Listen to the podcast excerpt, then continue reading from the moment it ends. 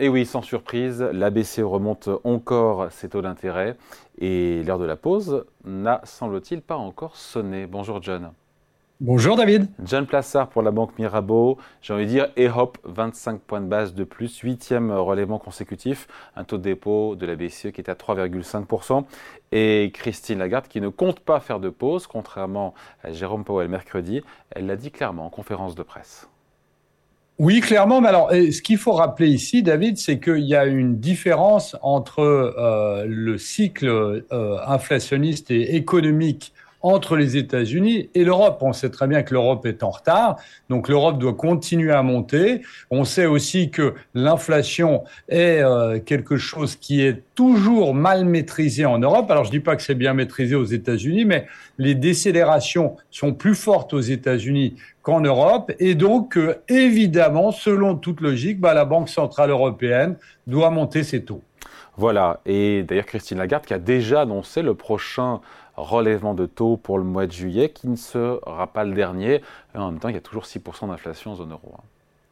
Oui, tout à fait. Alors, euh, ce qu'il faut faire très attention ici, déjà, c'est que, et on l'a vu, vous savez, David, on en parle depuis euh, plus de deux ans euh, de ces erreurs de politique monétaire. On sait très bien que la Banque centrale européenne et la Réserve fédérale américaine ont très très mal lu le cycle inflationniste en disant que c'était de l'inflation transitoire. Vous savez, le mot était à la mode.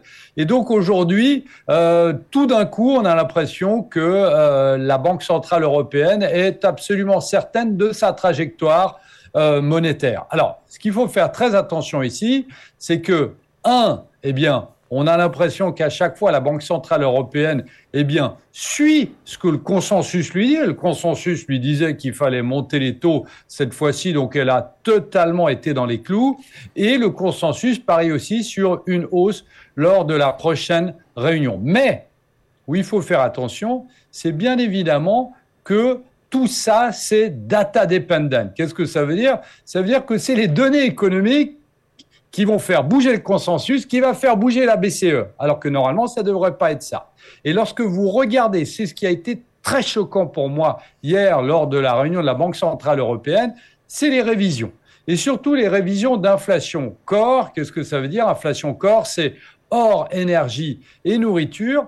Eh bien, on passe sur 2023, c'est-à-dire sur cette année, de 4,6% euh, à 5,1%. Donc on voit ici que on avait même mal maîtrisé les visions de la Banque centrale européenne, qui était quand même sur une inflation, ils avaient compris qu'il y avait de l'inflation, eh bien, était aussi fausse à ce niveau-là et qu'il faut réaugmenter ces estimations d'inflation.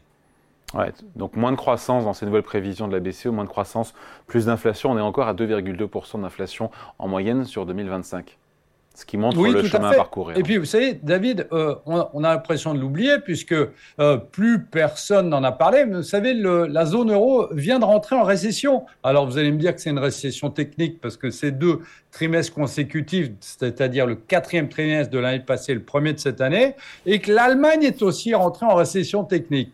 Donc, on est dans une situation, on se dit oui, ça fait partie du passé il y a une décélération économique qui arrive, mais c'est pas très grave. Et là, on a un problème qui est un problème de savoir quels sont les impacts, et, ben, et c'est évident, quels sont les impacts de la hausse des taux sur l'inflation, évidemment, mais aussi sur la croissance économique. Et là, on a l'impression qu'on est en train, qu'on le veuille ou non, parce que l'histoire nous l'apprend aussi, que la Banque centrale européenne est en train de naviguer à vue, pardon, en train de s'accommoder eh bien, de ce que lui dit le marché et le consensus, et non ce que lui disent véritablement les tendances inflationnistes.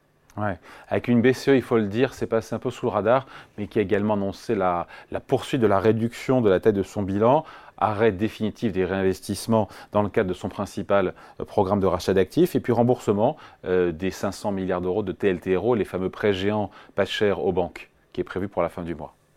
Oui, tout à fait, exactement. Alors ça, c'était, c'était dans les projets, mais ce qu'il faut savoir, c'est que pourquoi est-ce qu'ils font ça? C'est pas parce qu'ils pensent que la situation s'est améliorée, c'est parce que, et ça c'est dans les mots de Christine Lagarde, pas lors de cette réunion, mais lors d'une précédente réunion, de dire il faut qu'on prépare la prochaine crise. Vous vous souvenez de ça, David? On en parlait l'année passée. Avoir des munitions. C'est-à-dire que euh, oui, c'est-à-dire que la prochaine crise, c'est la récession. Et donc, il faut qu'on ait des munitions. Les munitions, vous savez, il n'y en a pas énormément dans cette fameuse boîte à outils. Il y a les taux d'intérêt, bien évidemment, mais il y a aussi ces programmes qui étaient destinés à sortir euh, la zone euro de la crise du Covid. Et donc, on, on va essayer de baisser, comme aux États-Unis, le bilan de la Fed ou bien de la BCE le plus rapidement possible pour pouvoir le regonfler lors de la prochaine crise, mmh. c'est-à-dire, comme vous l'avez dit, lors de la prochaine euh, récession pardon, mmh. qui aura lieu, euh, selon toute logique, euh, début d'année prochaine, si on continue dans ce momentum de décélération de la croissance économique. Bon, John, c'est pour quand la pause de la BCE Le taux terminal, donc le taux auquel elle laissera son dernier, sa dernière hausse de taux, puis euh, le taux qui restera à un niveau euh, que l'on verra pendant X mois ou trimestres, euh, ce, taux terminal, il n'est pas clair. il est quelque part, on se dit, entre 3,75% et 4%. Mais même Christine Lagarde a dit en conférence de presse, nous le saurons quand nous y serons. Pas très clair. Ben voilà. Alors, vous savez, David, aujourd'hui, on a une chose, et si je prends l'exemple des États-Unis, hein, je sais qu'on parle de la Banque Centrale Européenne, mais si je prends l'exemple des États-Unis, on a une énorme divergence entre le consensus et les estimations de la Fed. Il y en a deux, je le fais très rapidement. Il y en a deux. La première, c'est que vous avez zéro membre de la Fed qui parie sur une rentrée en récession en cette fin d'année, alors que le consensus parie sur une rentrée en récession des États-Unis en cette fin d'année. La deuxième divergence, c'est que la Banque centrale américaine parie sur deux hausses de taux, alors que vous avez seulement 7% du consensus qui parie sur deux hausses de taux aux États-Unis cette année. Donc, qu'est-ce que ça veut dire? Ça veut dire que si vous avez le consensus qui doit remonter ses estimations vers la Fed, eh bien, ça a un impact négatif sur les marchés. Et si vous avez la Fed qui doit baisser ses estimations, ben, c'est une erreur de politique monétaire. Donc, on est dans, un, dans une situation où plus ou moins, on a la même chose en Europe au-delà de juillet. Tout le monde s'accorde sur une hausse de taux de 25 points de base en juillet. Mais on est dans une situation où aujourd'hui, il y a une divergence entre le consensus et la BCE sur la suite à euh, avoir sur cette fin d'année.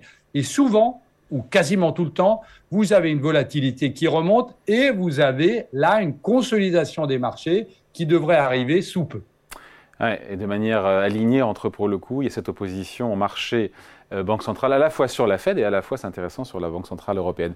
Merci beaucoup, John, John Plassard, pour la Banque Mirabeau. Salut. Merci.